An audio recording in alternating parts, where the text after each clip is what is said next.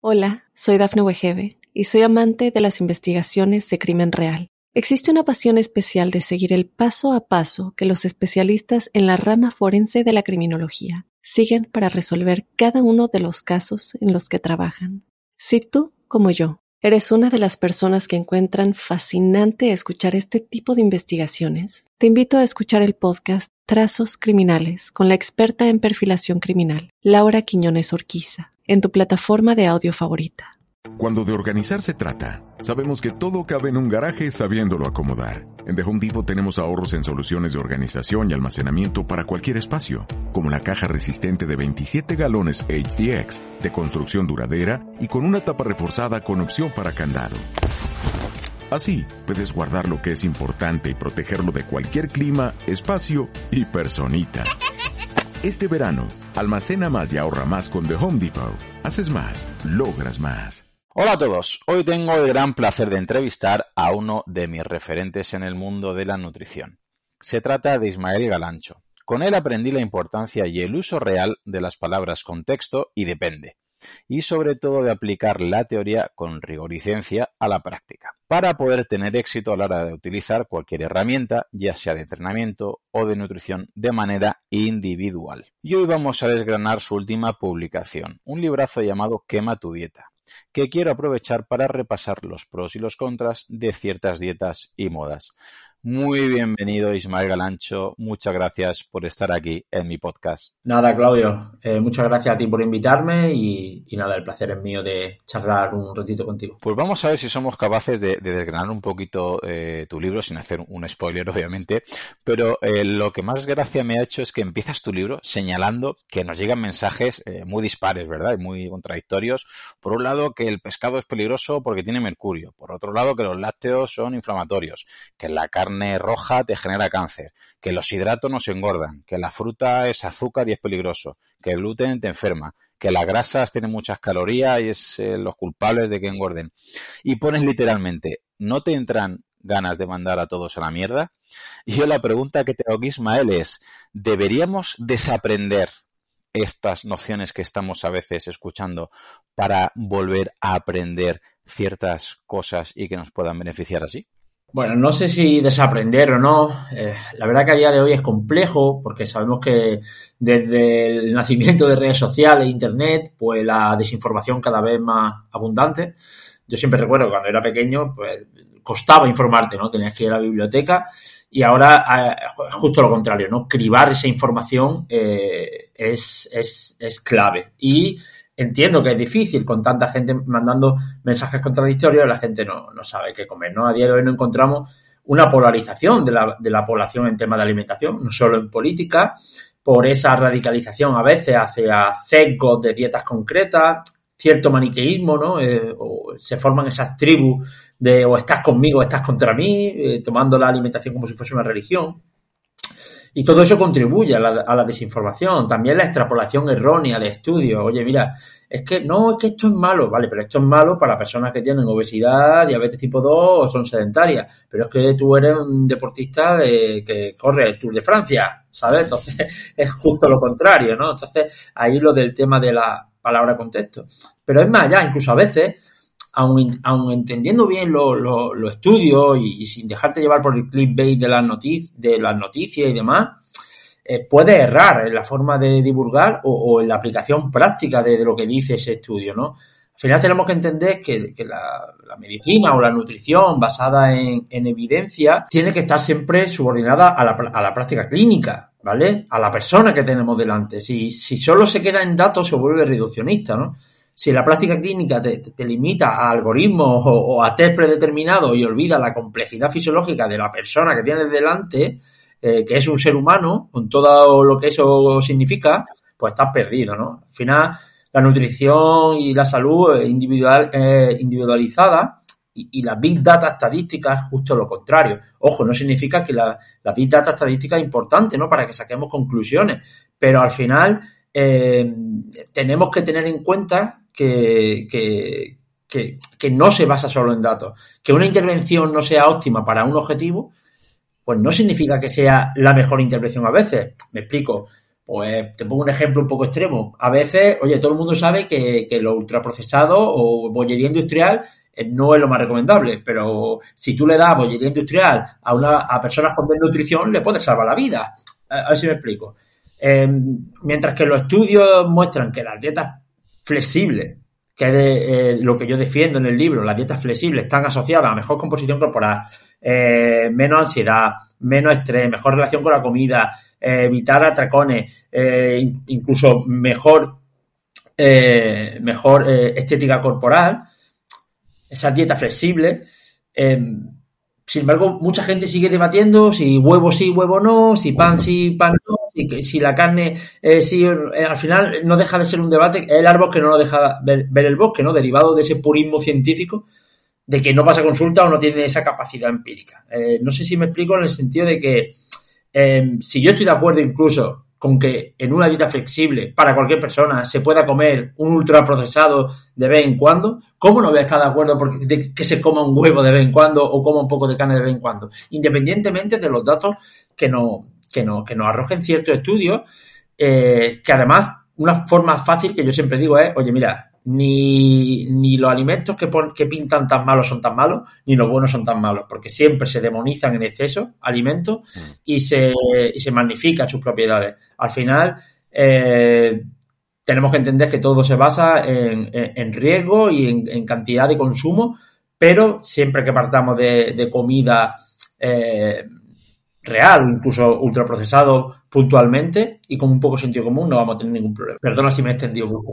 No, no, no, al revés, al revés. Es, lo que quiero que te extiendas porque mm, comentas cosas muy interesantes como por ejemplo eso que dices que los árboles en esto de la nutrición y al final creo que pasa con la fisiología en casi todo, no nos dejan eh, ver el bosque.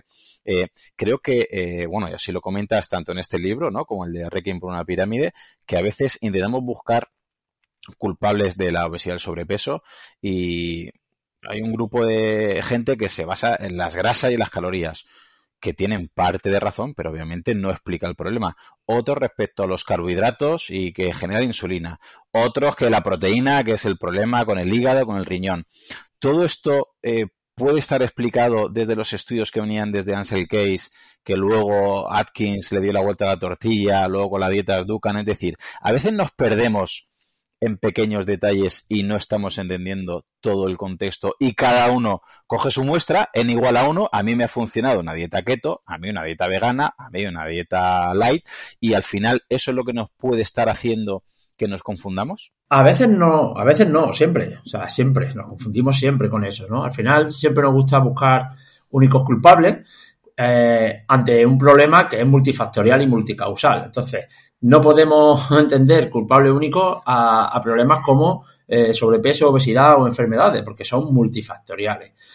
¿Qué pasa? Que nosotros no, nos sentimos cómodos, ¿no? Cuando, alguien tiene identificado el problema, pues se siente más tranquilo y más seguro porque ya sabe, ¿no? Por dónde tiene que atajar y, y nos cuesta esa incertidumbre de eh, no saber exactamente eh, cuál es el causante de esto. Y esto constantemente, eh, no, no, no, es que, claro, yo no, yo no adelgazaba porque yo no hacía ayuno. Claro, yo es que no adelgazaba porque no había probado la dieta de la piña esta que han dicho ahora. No, es que yo no adelgazaba, claro, este es el problema, porque yo no tomaba X o tal suplemento. No, al final, y una y otra y otra vez. Al final, lo que tenemos que entender es que eh, es, son mm, eh, el sobrepeso, la obesidad o, o por qué engordamos simplemente es algo multifactorial yo aquí siempre explico una cosa. A ver, el mecanismo fisiológico por el cual nosotros engordamos es que, comemos más energía de la que nosotros gastamos.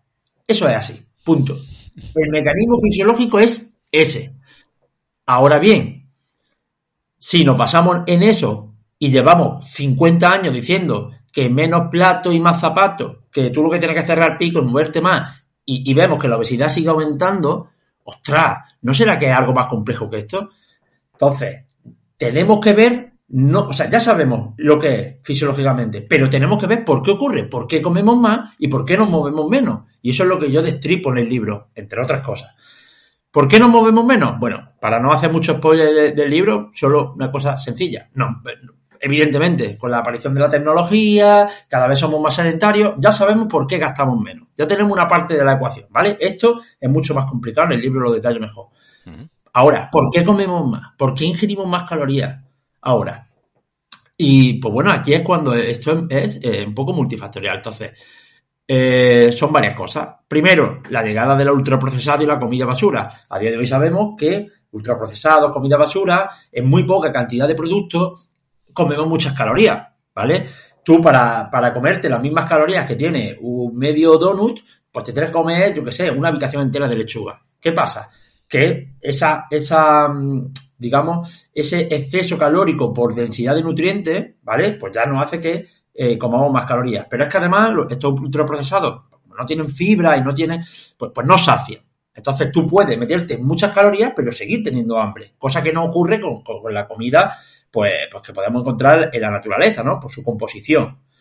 Además, eh, bueno, pues estos ultraprocesados pues son ricos en, azúcares, eh, en, grasas de mala calidad, en sal, en potenciadores de sabor, que no solamente son perjudiciales para la salud, sino que además pues van a aumentar la apetencia, ¿no? Por, o sea, te va a hacer comer más. No digo que sean adictivos, porque la palabra adictivo es una palabra muy fuerte, ¿vale? Hay gente que piensa que el azúcar es igual que adictivo que la cocaína, y como decía mi compañero Walter, dice eso porque nunca han, estado en un centro de toxicómanos o sea, no, no es que sea así, pero sí que es verdad que cierto componente de adicción sí que tiene, simplemente por esa dopamina que se libera cuando nosotros hacemos una comida de esta ultra hiperpalatable, ¿vale? Sobre todo después de un día de estrés, ansiedad, y se libera dopamina y, nosotros estamos felices. Algo que dura muy poco y luego, pues bueno, te vuelve a sentir igual de mal, incluso peor porque te has comido cuatro bollicaos. Eh, y además de, todo esto, bueno, pues no solamente se debe a eso, hay muchos más factores por los cuales comemos más. Eh, por ejemplo, factor económico. Sabemos que las zonas más donde hay, digamos, tienen menos poder adquisitivo, hay más prevalencia de obesidad generalmente. El entorno social o incluso la formación, educación, a, menor eh, formación o cultura general suele haber también mayor obesidad. Eh, temas como he comentado, el estrés, la ansiedad están asociados eh, íntimamente con, que engordemos, ¿no? Y esto tiene su, no, voy a entrar en eso, pero tiene su explicación fisiológica, em, genética, salud mental. O sea, al final hay muchas cosas que hacen que comamos más y nos movamos menos. Luego, evidentemente, está el entorno hormonal, eh, cómo tú te encuentres, muchas situaciones. Pero, en última instancia, todo eso afecta a que comemos más y que gastamos menos. O sea que fisiológicamente es el mecanismo, pero es muy complejo y hay que ir mucho más allá. Y hay gente que dice, no, que si las calorías sí, las calorías no. No, las calorías sí, pero no son, ni son lo único, por, supuesto, ni da igual de dónde vengan las calorías, por supuesto que no. Eh, y eh, hay otros muchos factores que están involucrados y que van a afectar a la absorción total de ese mm, calórico diario o energético diario y a ese gasto energético. Las calorías no son.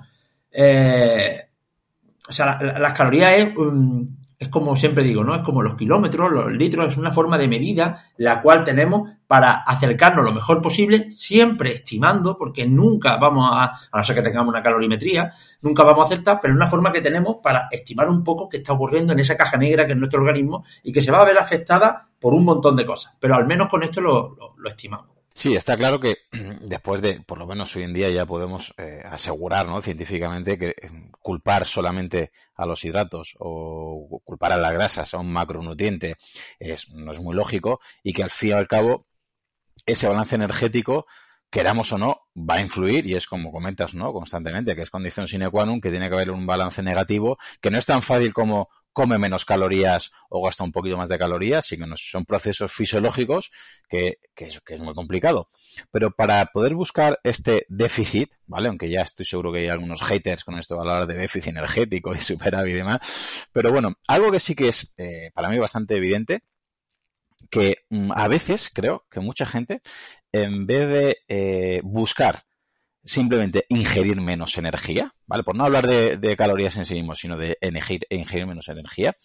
Eh, ¿Te parece a ti más rentable que en algunos casos sería mejor gastar más energía? Es decir, hay gente que simplemente no se mueve, ahora pondremos algún ejemplo, e intenta buscar ese déficit energético recortando la ingesta que aunque lo haga muy bien, con comida real, con algo con adherencia, con algo muy saciante, se va a tornar a veces casi imposible porque como su gasto es tan pequeño, buscar un déficit con un gasto pequeño es muy difícil.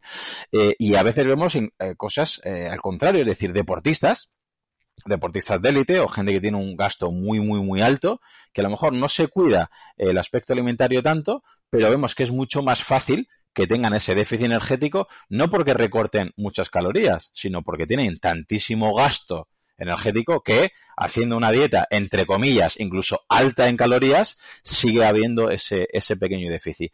¿Hasta qué punto crees tú?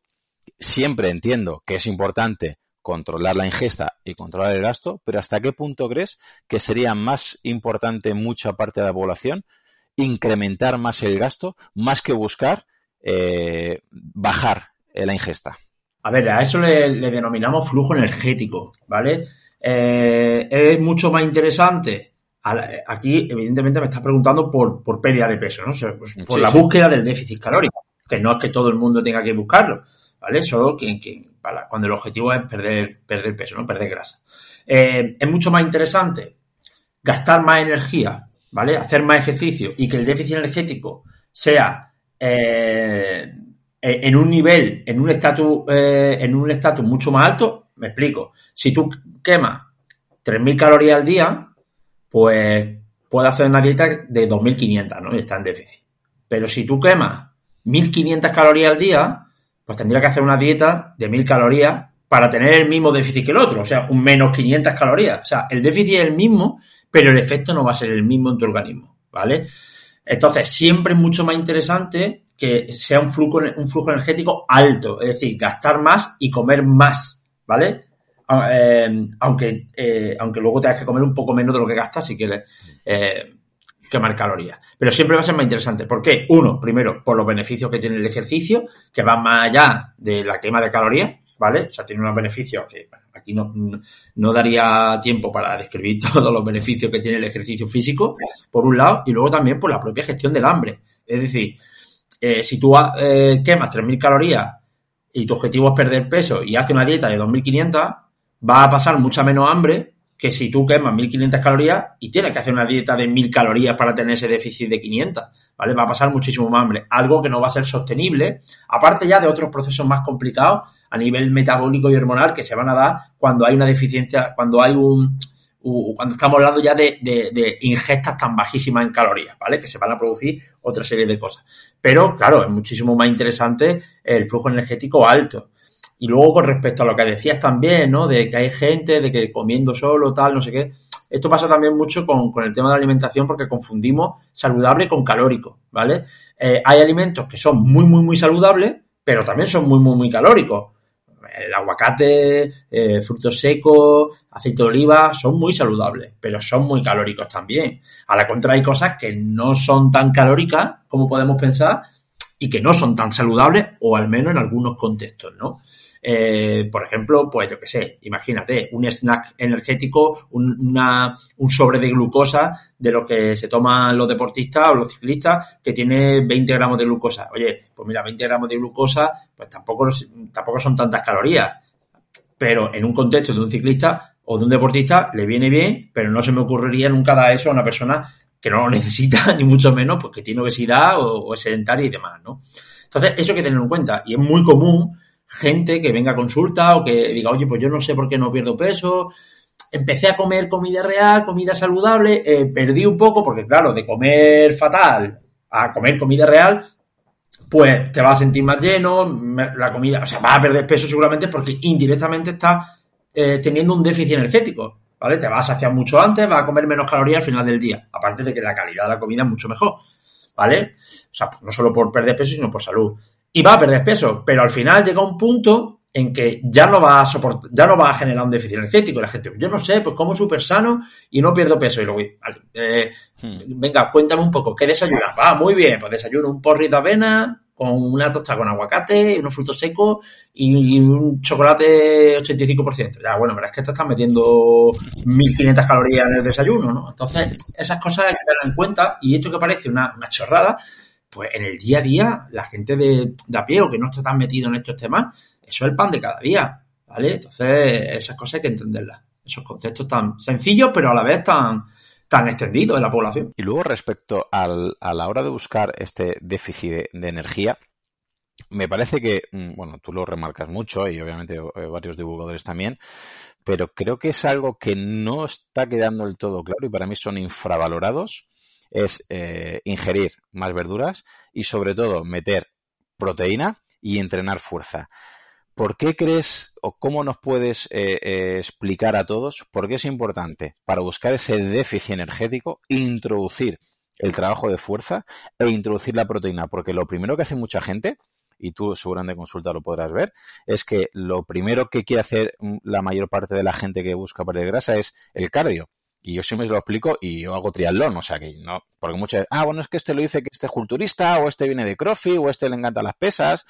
Lo primero que hace la gente es ponerse las zapatillas y correr, que entre eso, ser sedentario, está súper bien, pero la fuerza parece, no, es que yo no quiero ganar músculo, yo quiero perder grasa y con la proteína exactamente igual. Quizás no pueden entender la, ventaja que quiero que explique sobre la adherencia a la dieta, sobre lo, eh, incrementa la, termogénesis, eh, la saciedad, eh, cómo la fuerza hace que no perdamos esa masa muscular y nos puede ayudar. ¿Por qué esos papeles, digamos, son un poquito más infravalorados, Ismael? A ver, eh, tenemos que entender que en un proceso de pérdida de grasa vamos a generar un déficit energético eh, a largo plazo. Es decir, vamos a estar eh, de manera crónica en déficit energético. Hay muchas formas de hacerlo, pero al final el balance tiene que ser deficitario. Por lo tanto, los procesos catabólicos, es decir, los procesos de degradación de estructura, van a predominar sobre los procesos anabólicos. Ambos se dan a la vez, pero de manera global van a, predominar. Entonces, a ver cómo lo explico para que la gente lo entienda. Em, eh, a la hora de eh, someter a tu cuerpo a un déficit energético, este va a perder estructura, va a perder tejido, ¿no? Hay que darle un motivo, ¿vale? A nuestro cuerpo para que, para que diga, espera, espera, vamos a perder grasa, pero vamos a, mantener la masa muscular. Y eso no más que usándolo, ¿no? El músculo responde a úsalo o piérdelo. Entonces, el entrenamiento de fuerza es fundamental, porque estás sometiendo un estímulo a tu, a tu cuerpo, ¿vale? A ese, a ese músculo y, y tu cuerpo, digamos que o sea, esto es muy, ¿vale? Muy simple para que la gente lo entienda, pero es como, oye, eh, sí, sí, vamos a perder grasa, pero músculo no me lo toque porque este, este tío no usa, o sea, lo, está necesitando en su día a día, ¿no? Entonces el entrenamiento de fuerza es fundamental, un estímulo fundamental para mantener la masa muscular. Aparte de que el entrenamiento de fuerza tiene otros muchos eh, beneficios que van a ayudar a la propia parte de, no solo al músculo, sino a la, a la pérdida de grasa, ¿vale? Y esto es así. También te digo que el trabajo cardiovascular, bienvenido sea. Es decir, a día de hoy sabemos que la combinación, lo que se llama entrenamiento concurrente, que es la combinación de entrenamiento de fuerza y entrenamiento cardiovascular, es la mejor opción para procesos de pérdida de grasa y para eh, la mejora de la salud. Eso sin duda alguna. O sea, la combinación de ambos. ¿En qué medida uno u otro? Bueno, pues eso va a depender de las características de cada persona, de qué le guste más hacer a cada persona por el tema de adherencia. Eh, podríamos estar hablando desde un 50-50 o a un 60 fuerza, 40 cardio, ¿vale? Pero sí que es verdad que el, el, entrenamiento de, de fuerza, perdón, tiene que estar sí o sí. ¿Vale? Eso y por otros múltiplos, múltiples motivos, ¿no? De salud y demás.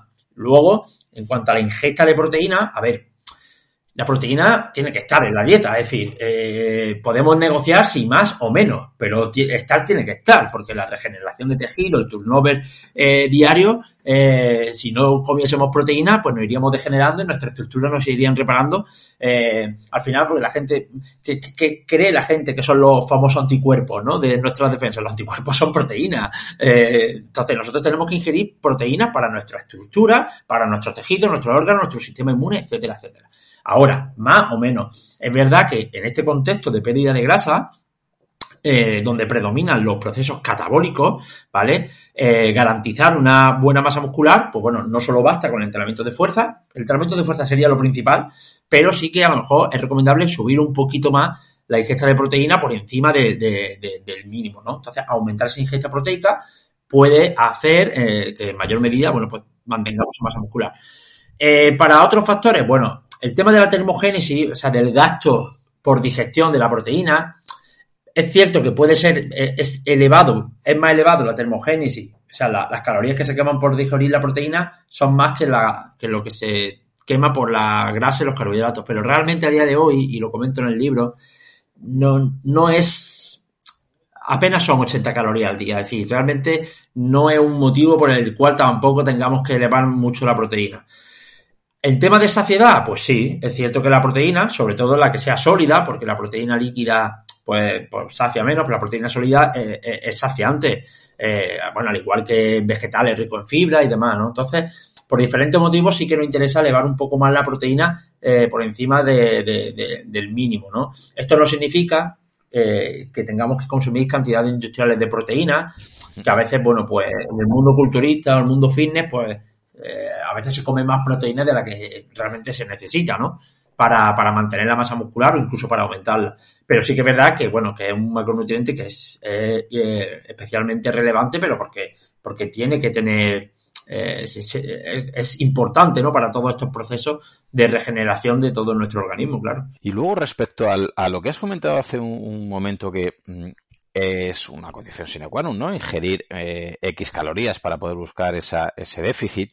Hay mucha gente que, sobre todo los extremistas, ¿no? Que, no se quieren atender a veces a razones, dice, vale, entonces Ismael antes ha dicho que si yo, eh, no, yo gasto 3.000 calorías y tengo que comer 2.500, o aquel que gasta 2.000 calorías y tiene que ingerir 1.500 para buscar un hipotético déficit de, de 500 calorías, da igual que yo coma esas 1.500 calorías de comida real que de comida ultraprocesada, porque como ya me estoy viendo esta pregunta, antes de que esté la pregunta, contéstanos, ¿qué diferencia habría, ¿vale?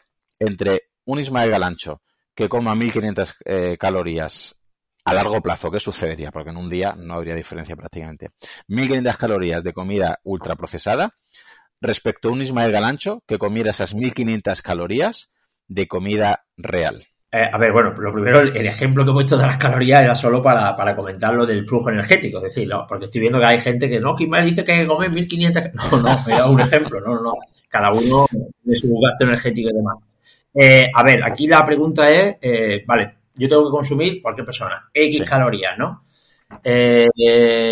¿Qué diferencia va a haber si la ingiero a través de comida real o a través de comida ultraprocesada? Sobre todo a largo plazo. Sí, va a, haber, mucha diferencia. A ver, lo primero de todo, lo que he comentado antes, va a ser muy difícil. Vamos a empezar. Eh, hambre. solamente comerte, o sea, comerte 2.000 calorías a base de bollería industrial, eh, con cuatro bocados, por, decirlo de alguna manera, ya está, ya llega a esas 2.000 calorías. Va, a pasar muchísima hambre. Cosa que con comida natural no, no, no, no, te va a ocurrir porque es mucho más saciante, contiene fibra, agua, etcétera, etcétera, etcétera. Entonces, solo por sostenibilidad por hambre, ya, ya, ya está justificado, ¿vale? Luego, eh, por otro lado, eh, no solamente se trata de buscar un déficit calórico a toda costa o bajo cualquier premisa, sino que evidentemente eh, la calidad del alimento y de dónde procedan esa energía es fundamental. Entonces, tenemos que entender que solo por nuestra propia salud no va a ser igual hacer una dieta basada en comida natural que, basada en ultraprocesados eh, además, a nivel de pues, mantener la masa muscular, eh, eso por, salud, etcétera, etcétera, etcétera. Y luego, aunque em, eh, en última instancia que comamos más de lo que gastamos o menos va a determinar nuestro peso corporal, tenemos que entender que en función de la comida que nosotros ingiramos, ¿vale? Va se van a dar unos procesos u otros. Es decir, em, aunque tú ingieras, me lo invento, 100 calorías de ultraprocesado y 100 calorías de comida real, la forma en la que procesa tu organismo esas calorías, esa energía va a ser diferente. Para que se entienda, a ver, eh, la comida real, por ejemplo, tiene fibra, que la fibra sabemos que no se absorbe. Entonces, aunque tú hayas metido 100 calorías, si tú comes comida real, me lo estoy inventando, ¿eh? O sea, yo solo pongo este ejemplo para que la gente... Es que dio este dato... No, este dato es ficticio. A lo mejor tú de esas 100 calorías solamente estás absorbiendo 80 calorías. ¿Por qué? Porque el resto es fibra, agua, tal, tal, tal. Vale, pero al final hay un residual de calorías que tú estás, que se suma a tu balance. Que lo que pasa es que no son las 100 que tú creías, son 80. Y si tú eh, comes comida ultraprocesada, pues, eh, pues de esas 100 calorías que te comas, pues seguramente va a absorber las 100 calorías y aparte va a haber unas respuestas hormonales metabólicas que, que van a ser muy diferentes a esa comida real, ¿vale? Vale, pero dicho esto y aclarado esto, si tú estás en déficit energético comiendo bollicao, tú pierdes peso. Y esto yo sé que a muchos le va a chocar y yo sé que esto a muchos van a decir que estás contando. Si tú estás en un déficit energético real comiendo comida ultraprocesada, tú pierdes peso. Ahora, no te voy a decir si va a perder más músculo, si va a perder más grasa, Pero vaya que en el libro pongo varios ejemplos documentados donde comiendo a base de ultraprocesados, estando en déficit energético, porque por un lado, a largo plazo va a empeorar tu salud, pero por otro lado, si tú tienes sobrepeso, hace un déficit energético a través de comida basura, que sabemos que no es lo más adecuado para la salud, pero empieza a perder peso y perder peso ya te está mejorando la resistencia a la insulina, el colesterol y demás, a lo mejor hay un punto dulce en el que, hostia, incluso pueden mejorar la, salud. De hecho, hay un documental que, hace mucho que no lo, que no lo vi cuando era adolescente, ¿no? Que se llama Super Save creo, Super Train Me. el de, ¿no? Sí, sí. Pero bueno, yo pongo otro ejemplo. Por ejemplo, está el, estudio, el famoso estudio de Kemner, en el que los, sujetos con obesidad importantes se alimentan a base de arroz, fruta, zumo de fruta y demás. Bueno, pierden una media de 63 kilos, mejoran la resistencia a la insulina, mejoran el colesterol, mejoran... Entonces, claro, y pongo más ejemplos en el libro que no lo, no lo voy a destapar. Hay uno muy, muy, muy curioso. Entonces, claro, llega un punto que dices, hostia, tenemos que entender que si tú estás en déficit calórico, tú perder, vas a perder peso. Ahora, que no, que no va a ser lo óptimo, no, a lo mejor pierdes más masa muscular que grasa, o yo qué sé, que va, que a lo mejor a corto plazo, por esa pérdida de peso, si es una persona con obesidad, esa pérdida de grasa te va a mejorar ciertos parámetros, ya, pero ni eso es sostenible a largo plazo, y, yo estoy convencido de que a muy, muy largo plazo, eso, eh, estoy convencido, no, eh, va a ser negativo para la salud. Entonces, pero tenemos que entender y separar las cosas, ¿vale? Entonces, una cosa es una, cosa, una cosa son la cantidad de eh, energía que yo consumo y la que gasto, y otra cosa es a través de qué tipo de comida yo le ingiero, que evidentemente no va a dar igual, por supuesto que no. Igual que eh, comentas que tampoco da igual la manera de ese gasto energético. Eh, tienes una matriz muy buena, muy interesante en el libro, de ejercicio y actividad física. ¿No? Por un están los deportistas sedentarios, que por lo menos ahí parece que te, te ubicas tú, ¿verdad? Según comentes en el libro. Luego están los light movers, ¿no? Que hacen actividad física, es decir, de una vida activa, pero no entrenan. Los BCBs, que hacen de todo un poquito, o sea, entrenan y tienen una, una vida activa. Y los coach potato, que es, no hacen nada de nada. ¿Por qué es importante, Ismael, que mucha gente entienda la diferencia entre tener una vida activa, entre eh, tener actividad física y hacer ejercicio físico y entrenar. Porque las adaptaciones son diferentes. Eh, tenemos que diferenciar entre actividad física y ejercicio físico, son cosas diferentes. el ejercicio físico es todo aquello que ese movimiento, ejecución de patrones que está planificado, es decir, tú vas al gimnasio y tienes una serie, unas repeticiones, o vas a hacer una clase de spinning, eso está es una hora, ¿no? Está, está programado y planificado con eh, la búsqueda de ciertas adaptaciones concretas y actividad física es todo aquel movimiento no programado eh, que está en el día a día. Oye, pues voy a comprar supermercado, subo la escalera, saco a pasear al perro, etcétera, etcétera, etcétera. Eh, entonces, las adaptaciones son diferentes. Entonces, lo ideal sería combinar ambas. Lo ideal, no todo el mundo puede. Yo, sé, yo lo digo, yo me paso a veces 12 horas sentado y ahora diré, si queréis, unos consejos para, para, los que somos. Yo siempre digo, yo soy un secretario que entrena por mi trabajo. Y ahora mucha gente nos estará escuchando y, y, pasará igual. Que hay formas para corregir un poco eso. Vale, ahora si quieres las comentamos. Pero, pero es así. Entonces, yo que. Entonces tenemos que diferenciar esas dos cosas. ¿Qué pasa? Que el ejercicio físico eh, es de más corta duración, pero eh, debería tener más intensidad y se buscan unas adaptaciones concretas, ¿no? Eh, yo hacer un entrenamiento de fuerza, pues va a mejorar tu, tu, salud muscular, va a mejorar tu masa muscular, va a mejorar muchas cosas, ¿no? Muchos patrones.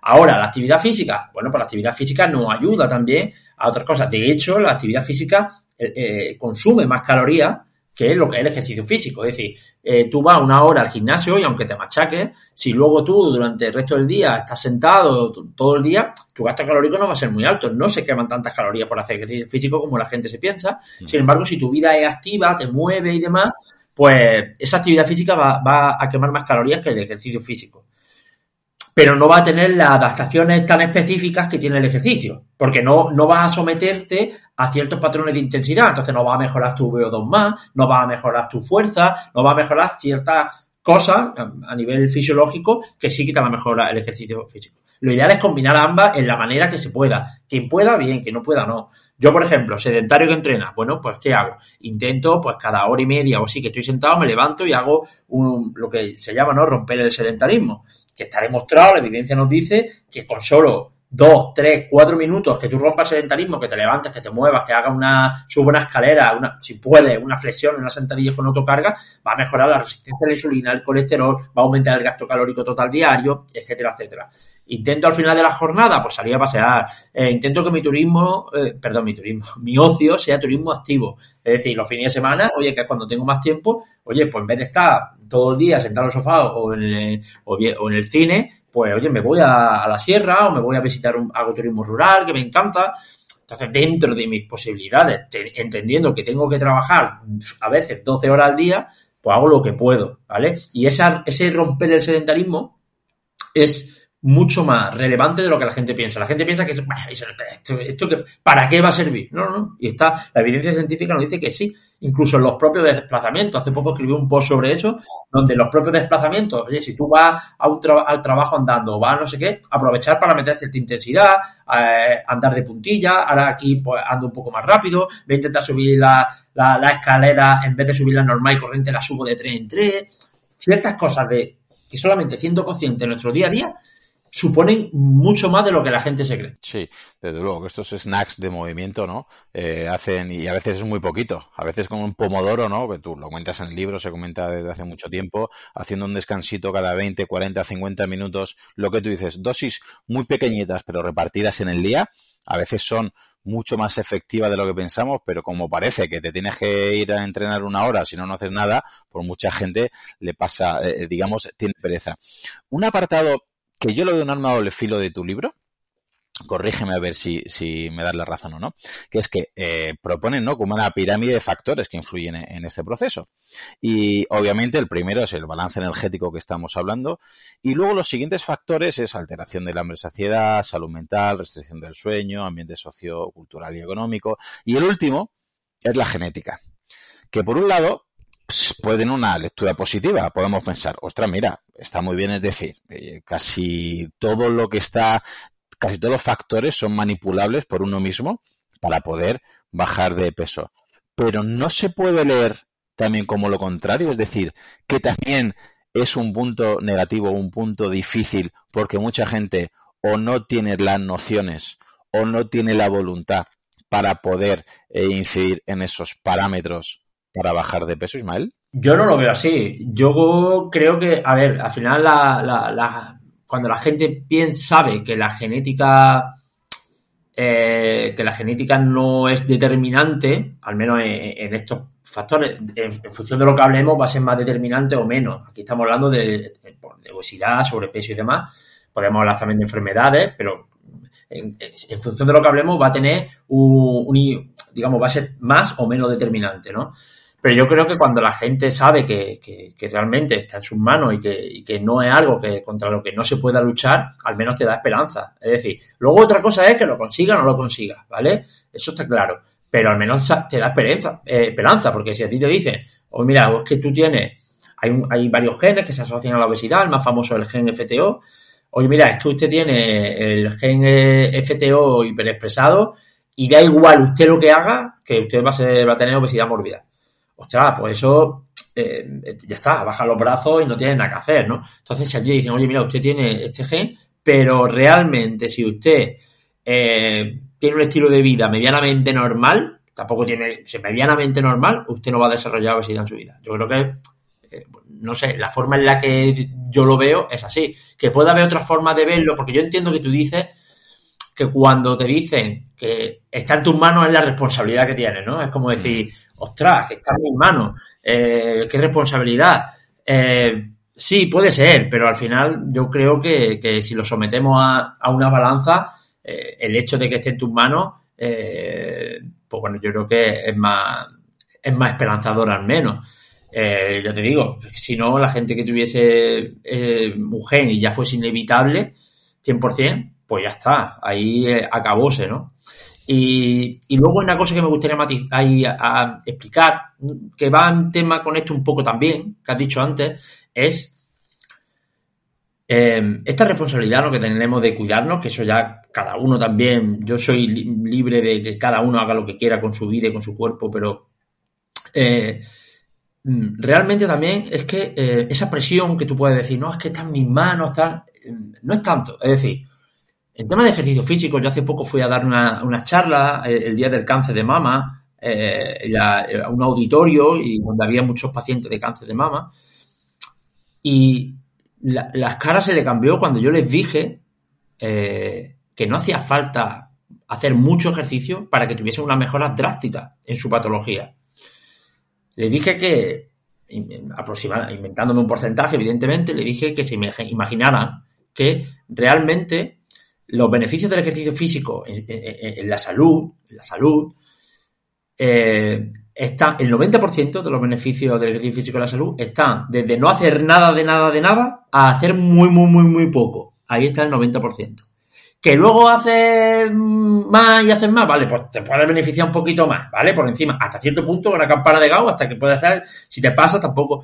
Pero que el 90% esté en hacer muy poco. Cuando yo le dije patrones que podrían hacer y que le iba a mejorar, le mostré estudios de patrones de entrenamiento de 10 minutos al día. Claro, personas, imagínate, con una patología como el cáncer, con la eh, fatiga crónica asociada, con tratamientos duros como la quimio, que a veces, claro, es que a nosotros nos dicen que tenemos que entrenar, pero como dicen, está en mi responsabilidad, pero es que yo no me puedo mover de la cama. Entonces yo entiendo esa desesperanza, eso es jodido. Que te digan, no, no, es que tú, si esto tienes que, que moverte, ya, ya, pero es que estoy destrozando la cama. Entonces cuando yo le explique eso, lejos del concepto de ejercicio es machacarte, es mínimo una hora y media al día al gimnasio, que es lo que la, la gente piensa eso. La gente piensa que para beneficiarte del de, ejercicio en la salud, que tienes que machacar y tienes que meterle 100 kilos en sentadillas. No, no, no, no, hay que romper con eso. Yo cuando vi la, la, la, cara de ella y luego después de la conferencia, cuando se acercaban a mí a darme las gracias, yo, se me pone el vello de punta, a darme las gracias porque había roto con ese dogma, con esa, esa idea preconcebida que ellas tenían y que porque pensaban que hacer cinco minutos de ejercicio al día, pues como no servía para nada, pues para eso no lo hacían. Pero claro, es que lo que les proponían era un, demasiado para ellas. Entonces, eso hay que romper con eso. Lo digo, entonces, esa responsabilidad, entre comillas, responsabilidad, de verdad que, que, no es tan difícil de conseguir. Que, que cualquier cosa que hagamos, eh, de hecho, como he dicho, de, no hacer nada, nada, hacer muy poco, ahí está la mayoría de los beneficios. Ya está, ya está, ahí está. Entonces yo animo a la gente a, a, a algo, algo, que haga algo, que se quite esa responsabilidad eh, excesiva y si un día estás muy cansado, pues no pasa nada, no lo hagas, pero al día siguiente o la semana siguiente intenta hacer algo, aunque sea en casa, algo, y, los beneficios lo, van a notar. Entonces hay que romper un poco con esa idea de eh, eh, ejercicio o te machaca o no sirve para nada. Sí, completamente de acuerdo muy importante lo que señalas porque mucha gente por ese miedo, por esa eh, digamos, falta de información, no hace nada y si 10 o 15 minutos al día los tiene, pero como piensa que no va a llegar a esa dosis mínima, no hace nada. Cuando esa dosis mínima, ¿no? Es un poquito la ley de Pareto, que con un poquito que hagan van a alcanzar bastante de lo, del porcentaje de los resultados. Y para cambiar un poquito de, de tercio, Ismael, vamos a ver eh, si nos buscamos algunos haters más, porque te quiero preguntar sobre cinco herramientas, ¿vale? Entonces, de cada herramienta me gustaría, obviamente podrías estar aquí hablando horas, pero así grosso modo, ¿qué posibles contextos se podrían verse beneficiados de utilizar esta herramienta? Y a la vez, lo contrario, ¿no? ¿Qué posibles contextos se podrían ver perjudicados al aplicar esta herramienta? ¿Vale? Así grosso modo, un resumen muy corto y quien quiera más, pues que ya lea tu libro y ya que lo explicas con más. Vamos a ganarnos enemigos. Vamos por partes. Primero, dieta keto, dieta cetogénica. ¿Qué nos puede decir en qué contextos puede estar bien y en qué contextos podría no ser lo óptimo? Bueno, a ver, me, me, me vas a meter un aprieto porque, o sea, es rápido, no, no, hay, no se puede sí. matizar. Bueno, vale. A ver, a priori, ¿eh? Y esto evidentemente hay muchos matices, muchos contextos y demás. A priori, eh, un contexto donde puede estar bien, bueno, pues pérdida de grasa, ¿vale? Una persona que tenga pérdida, pérdida de grasa y, y, con una dieta keto, pues puede hacerlo de manera puntual y se la puede hacer y siempre que tenga otras cosas que tienen que estar en su sitio, vale, pérdida de grasa. Para no extenderme, rápido. Mm. ¿Contextos donde no lo recomiendo? Pues no lo recomiendo en deportistas de élite, sobre todo en deporte de alta intensidad, eh, no lo recomiendo en personas, por ejemplo, bueno, no es que no lo recomiende, es que está totalmente contraindicado en personas embarazadas o en lactancia. ¿Vale? No, es, es... no, hombre, obviamente es que si no aquí tendríamos que estar hablando, imagino, de cada herramienta un podcast entero. Y bueno, para que la gente lo entienda, porque eh, luego hay mucha gente pues que se encasilla, ¿no? Tú lo sabes mucho mejor que yo, que yo, incluso su nombre en Instagram o en Twitter, Keto Ismael o Ismael Vegano o Paleo Ismael. Entonces al final hay gente que se encasilla tanto que piensa que ese, esa herramienta que quizás a él o a ella le funciona espectacular, cree que tiene que ser para todo el mundo y que es la solución de todas las patologías, enfermedades, de todos los rendimientos deportivos y al final, pues por eso me gustaría poner... Lavar todos los clavos con el mismo martillo. Ahí está. Vámonos al extremo contrario. Vámonos a eh, herramienta de dieta vegana. ¿Qué nos puedes decir? A ver, es que la dieta vegana es, diferente, porque la dieta vegana es más un estilo de vida, es decir, un concepto de la mayoría de las personas que hacen dieta vegana no es tanto por qué contexto les puede beneficiar o no, sino por otros por otros motivos, ¿no? Por motivos medioambientales, por motivos eh, animalista y demás. Yo en el, libro hablo de dieta vegana, pero, pero dejo claro que, que, yo hablo desde el punto de vista de salud y tal, y, no, y no me meto en, esos temas que, por supuesto, eh, hay que respetarlo. Que eso también es una cosa que no entiendo. No entiendo la manía de adoctrinar a la gente. Eh, me refiero, si yo estoy en consulta y me viene una persona que es vegana por, por un motivo de, de medio ambiente, de tal, yo, son conceptos que, que, bueno, he leído sobre ello, pero se escapan a, yo hablo de salud, de nutrición, no, no, no hablo de, de, medio ambiente y demás, que, que bueno, que no, no, no creo que tenga la formación suficiente como para establecer un juicio en ese, en ese ámbito de si sí o si no, pero hay que respetarlo, es decir, yo no, oye, yo soy vegano porque sí, soy, animalista, pues me parece perfecto, es más, yo lo aplaudo, o sea, me parece genial que tenga esa capacidad empática con, con, con, con los animales y tal, o sea, eso yo hay que, hay que respetarlo pero también a la contra, ¿no? La viceversa. Es decir, también a lo mejor, pues, deberían de respetar a lo mejor quien no decide, eh, pues, eh, llevar ese tipo de alimentación, ¿no? Entonces yo entiendo, no entiendo la manera de adoctrinar en un lado o en otro, ¿vale? En cuanto a la dieta vegana, a ver, la dieta vegana realmente que sirve para, para cualquier contexto. Eh, de hecho, una dieta saludable, una dieta saludable principalmente tiene que estar compuesta por alimentos de origen vegetal, ¿vale? Otra cosa es que la, que, que, que, que, tengan cabida y pueden tener alimentos de origen eh, animal en menor porcentaje que, los alimentos de origen vegetal. Pero se puede tener una dieta vegana o vegetariana y, puede ser mm, prácticamente para cualquier contexto. Es decir, deportistas de, pueden tenerla, eh, personas que quieran perder grasa la pueden tener también, eh, personas que, o sea, al final se puede adaptar para cualquier contexto. El problema es dieta vegana mal planificada, al igual que podría ser dieta omnívora mal planificada. Es decir, el problema es cuando no se planifica bien una dieta vegana y, de hecho, tú vas a los estudios y, hay muchos estudios donde se ve que personas veganas pues tienen menos masa muscular, tienen ciertos problemas y demás, pero no es, es porque están haciendo una dieta vegana mal planificada. Es decir, tú puedes hacer una dieta vegana bien planificada y, competir en powerlifting. ¿Sabes qué te digo? Es decir, el problema es ese. Luego, aparte, es cierto que si llevamos una dieta vegana, como se considera, ¿no? Vegana estricta, pues es verdad que hay que tener en cuenta también la suplementación, al menos mínimo, mínimo de vitamina B12 y otro tipo de nutrientes que, que, también son muy debatibles de si también sería interesante para la optimización de la salud que también se suplementara sujetos veganos, bueno, y también sujetos omnívoros, vaya. Mm. Pero sí, en principio la dieta vegana mmm, puede servir prácticamente para cualquier contexto. Muy bien. Dieta paleo, ¿la podemos poner igual que la dieta cetogénica o puedes hacer alguna diferenciación respecto a la dieta keto?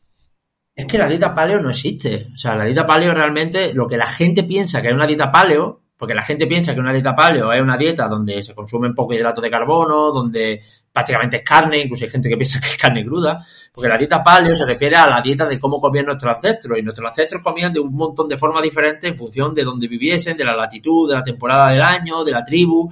Entonces te puedes encontrar que en el paleolítico eh, hay tribus que comían o también depende de la estación del año o de dónde viviesen, podían comer altísimo en carbohidratos y nada de proteína, o podían comer un montón de carne, o, en fin, entonces la dieta paleo como tal no tiene un reparto de macronutrientes. O sea, no tiene un reparto de nutrientes de más proteína, más carbohidratos, no. Eh, incluso, pues se habla muchas veces de la dieta paleo. Es verdad que hay alimentos pues, han surgido un poco más eh, recientes. No hablo de los ultraprocesados.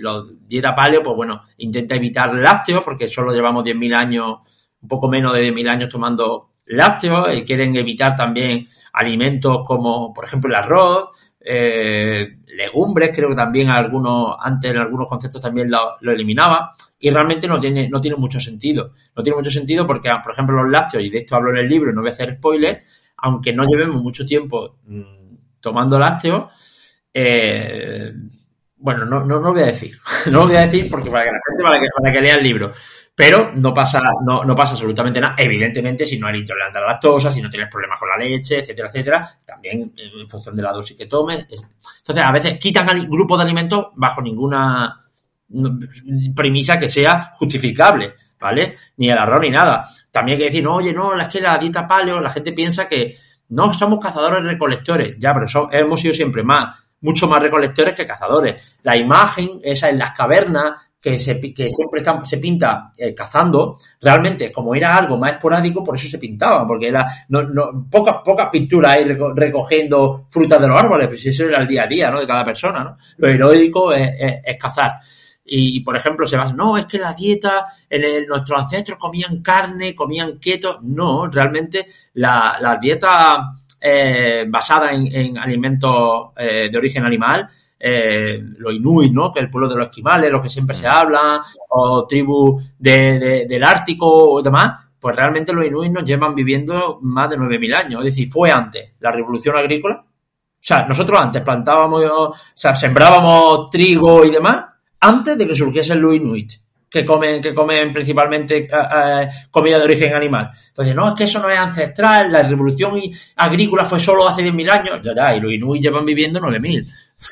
Y, claro, es que son cosas que dices, bueno, no, no, tiene mucho sentido, ¿no? Aparte de que somos seres que nos adaptamos. O sea, si tú te puedas, si nosotros nos adaptamos a, ingerir un alimento y, y, la leche, por ejemplo, que nos adaptamos a consumirla en un principio durante varios miles de años, era muy intolerante, lo que pasa es que había que consumirla porque hubo una época en la que lo consumía te moría, ¿vale? Eh, pero al final no, o nos hemos adaptado y, y bendita adaptación. Es decir, hostia, ante un milagro de la naturaleza que es la adaptación y nosotros queremos revertirla. Hostia, pues si, te has adaptado a consumir un alimento, bienvenido sea. Ojalá pudiésemos consumir también, yo qué sé, celulosa, que no somos capaces de digerirla.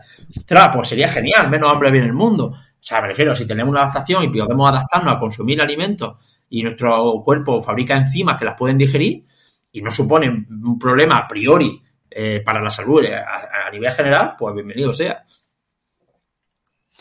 Y respecto a las últimas dos herramientas, eh, respecto a la dieta real food y sobre el ayuno intermitente, ¿qué nos podrías decir a favor y en contra, Ismael? contexto, ¿no? A ver, contexto de Real Food. Bueno, a ver, principal, Real Food no es una dieta concreta, es decir, es una forma de alimentarse que está bien, Mm, y que todo el mundo podría deber de alimentarse, al menos principalmente de real food, pero sí que hay contextos donde yo a lo mejor no, no recomendaría, al menos no ser de manera categórica, ¿no? en deportistas de élite de alto gasto energético, no lo recomendaría, no 100%, o sea, me refiero no 100% alimentarse de comida real, porque sería, seguramente conllevaría a baja disponibilidad energética, al síndrome de S, porque no llegarían a las calorías que pueden consumir. Imagínate que yo le digo a un ciclista, después de la vuelta de una etapa del Tour de Francia que va a reponer a, base de brócoli y patata. Cuando a lo mejor... Te, Imposible. Estoy hablando de 6.000 calorías. Yo tengo, yo tengo deportistas que si le bajo de 5.000 calorías pierden peso. Y, ya les cuesta. Imagínate si tú tienes que ser a base de brócoli y patata, ¿no? Pues a veces tienes que meter, a veces no. pues tienes que meter otro tipo de, de azúcares simples, otro tipo de, de, comida que, que, bueno, ojo, no hay, hay ultraprocesados que no tienen que no que bajo ningún concepto son recomendables. Por ejemplo, bollería industrial, pero no es lo mismo un bollicao, oye, que un arroz con leche, que lleva arroz, leche y azúcar, ¿no? No tiene nada que ver con, con una porquería de una, no sé, cualquier tipo, no sé, un donut o cualquier cosa, ¿no? Eh, entonces ahí, por ejemplo, no lo recomendaría. Y tampoco recomendaría en personas con trastorno de la conducta alimentaria, a ver, no es que no lo recomiende, sino que tendría especial cuidado en personas con trastorno de la conducta alimentaria o con riesgo de padecerlo. De hecho, hay a veces, y esto no es culpa de nadie ni de ninguna dieta, pero sí que es verdad que hay muchas personas, yo lo he visto en consulta, con trastorno de la conducta alimentaria de varios tipos que se esconden bajo ciertos regímenes de alimentación, como puede ser el real food, como puede ser el veganismo, como puede ser el ayuno, para esconder ante sus familiares eh, el problema que tienen, ¿no? Entonces, no, no, oye, no estás comiendo, ya es que estoy haciendo ayuno, ya, pero eso, no, que mira, ves, esto está, hay estudios que dicen, y realmente están enmascarando un, trastorno de la conducta alimentaria eh, o con el veganismo, con lo que sea, pero bueno, esto al final no, no es culpa de nadie, son cosas que inevitablemente, por desgracia, pues ocurren, ¿no? Pero sí que es verdad que desde nuestra profesión y desde esto, pues hay que tener, hay que tener al menos especial cuidado con estas cosas. Esto no significa que una persona que tenga trastorno de conducta alimentaria no pueda ser, ser vegana. Claro que sí, pero ojito de que no sea una tapadera, ¿no? De que no sea un escudo donde se, donde esconde eso, ¿no? Sí, hay gente que a veces confunde muchas cosas y pones un ejemplo muy bueno con el ayuno y los luchadores de sumo, ¿no? Que muchos hacen ayuno, pero luego, claro, si luego comes muchas más calorías, al final puedes coger peso o puedes engordar o puedes coger mucha masa muscular, que no dejan de ser, al fin y al cabo, herramientas que te pueden ayudar o no te pueden ayudar, pero lo importante es que, conoce, que conozcamos que son herramientas y dónde y cómo aplicarlas. Y para finalizar, Ismael, eh, sé que con el lanzamiento de tu libro también estás ultimando, hemos comentado antes fuera de micro, una aplicación, ¿no? Que si no me equivoco se va a llamar Spot It.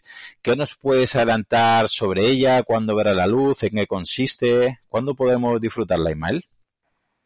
Pues sí, bueno, pues cuando yo escribí el libro, eh, quería, aparte de lo que es el libro en general, pues quería dar un paso más allá y quería ver de qué manera podía ayudar de una manera más práctica y real a la gente, ¿no? Entonces, durante año y medio estuve desarrollando un algoritmo para que cada persona pudiese, basado en dieta flexible, que es lo que comento en el libro, y que a día de hoy la evidencia científica nos dice que es la, única práctica, es la única herramienta, la herramienta eh, que, que, para que para que la dieta no fracase y tenga éxito a, largo, a medio y largo plazo. Entonces desarrollé un algoritmo en el cual cada persona puede hacerse su dieta, su propia dieta, pero con una especie de algoritmo inteligente, entre comillas, para que metiendo una serie de patrones tuyos, o sea, de cada persona, ajuste perfectamente las calorías, los, nutrientes, o sea, las eh, proteínas, grasas y carbohidratos que cada persona mm, tiene que comer.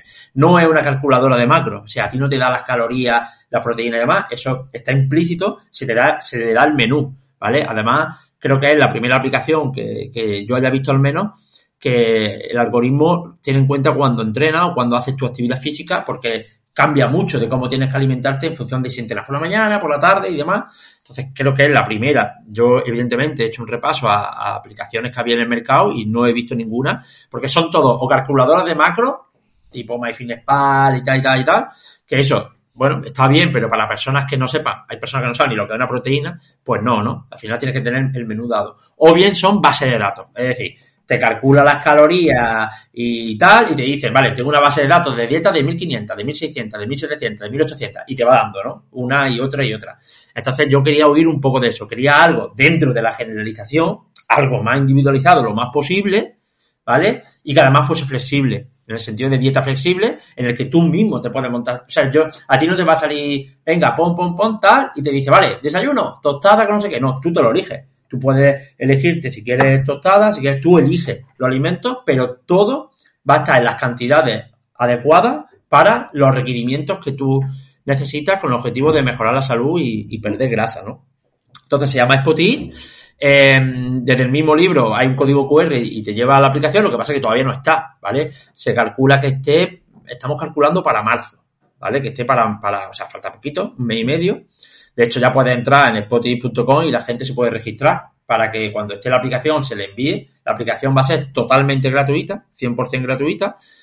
Sí que va a tener una, versión premium, pero la versión premium lo que va a incluir es, bueno, aparte de algunas funcionalidades más, pues más alimentos y demás, pues va a tener también la parte de entrenamiento. Pero la parte de alimentación como tal va a ser 100% gratuita. Y, ya te digo, la gente que se registre desde ya, pues se le llega un mail cuando esté y aparte van a tener no recuerdo si era un mes o tres meses de prueba gratis a la parte premium, que como te digo, pues tiene ya no solo nutrición, sino que además va a tener la parte de entrenamiento, que nos hemos, pegado, nos hemos pegado un curro de la leche también para desarrollar algoritmos de entrenamiento, que eso es otra, y con vídeo y demás, y, luego también otras funcionalidades, pues eso, pues más alimentos, más, más, cositas. Pero bueno, que la parte de nutrición pues, es 100% gratuita y vaya que la parte premium va a tener un coste mínimo. Y eso, eh, ahora mismo en spotify.com ya la gente se puede Son, pones tu mail y ya te, cuando esté la aplicación te, llegará un mail y, además se te regala, no sé si era un mes o tres meses, eso es lo de marketing, son lo que están haciéndolo. La parte premium para que las pueda probar y todo el mundo. Al final, no es tanto el objetivo de sacar una aplicación con fines de remuneración, evidentemente se ha hecho una inversión muy gorda y tal, pero ya te digo que la parte esa es incluso gratuita, ¿vale? Porque quería dar un poco más, eh, más allá de escribir un libro, llegar a esa parte práctica también. Muy bien, Ismael. Pues espero que vaya muy bien la aplicación, que yo supongo que irá muy bien porque creo, creo no, estoy seguro porque mira muchas y no hay ninguna que esté valorando la cantidad que entrenas, lo que entrenas, el horario en el que entrenes y yo creo que a eso vais a ser pioneros y estoy seguro que va a funcionar muy bien, sobre todo porque como comentas que mucha gente que le da la dieta la aplicación le da las calorías o le da los macros y dice, vale, yo como como 120 gramos de proteína o como como eh, 95 gramos de carbohidratos y al final se vuelven locos y no discriminan. Si en vez de eso ya dais el menú, pues me parece espectacular. Si además podéis eh, que el cliente, digamos, pueda escoger, ¿no? Porque habrá veganos, vegetarianos, más carnívoros, sí, carnívoros, pues yo creo que vamos. Eso lo contemplamos. Sí, puede ser. Si es vegano, pues la, evidentemente la, los alimentos de origen animal, ya la propia aplicación no te los vamos, no te los muestra, lo, no los puedes elegir, ¿vale? Si así tienes veganos, incluso si eres celíaco o tienes sensibilidad al gluten, pues también. Muy bien, pues estoy seguro que os irá fenomenal. Muchísimas gracias, Ismael. Te quiero agradecer eh, porque sé que tienes poco tiempo, sé que vas muy liado con mil proyectos, con mucho trabajo, con muchas novedades, así que te quiero agradecer públicamente tu disponibilidad para atenderme en el podcast y ojalá te vaya tan bien como te ha ido hasta ahora porque creo que la ciencia, la fisiología, la nutrición y el entreno necesita de divulgadores como tú que lo ponéis todo en contexto, que estáis completamente reciclando, que estáis exponiendo lo que dice la ciencia, lo traducís al lenguaje de todos, que sé, pues que como buen eh, divulgador que eres tendrás tus haters, pero que vamos, que necesitamos a gente como tú, Ismael, que muchísimas gracias y que ojalá en el futuro puedas estar aquí de nuevo con nosotros. Nada, el placer siempre es mío y muchísimas gracias por, por tu palabra y no te conocía mucho, pero he informado y tal, y creo que tú también estás haciendo una labor ahí importante, así que te animo también a que sigas con ella. Muchas gracias, te mando un fuerte abrazo, Ismael. Venga, hasta luego. Hola, soy Dafne Wegebe y soy amante de las investigaciones de crimen real. Existe una pasión especial de seguir el paso a paso que los especialistas en la rama forense de la criminología siguen para resolver cada uno de los casos en los que trabajan. Si tú, como yo, ¿Eres una de las personas que encuentran fascinante escuchar este tipo de investigaciones? Te invito a escuchar el podcast Trazos Criminales con la experta en perfilación criminal, Laura Quiñones Orquiza, en tu plataforma de audio favorita.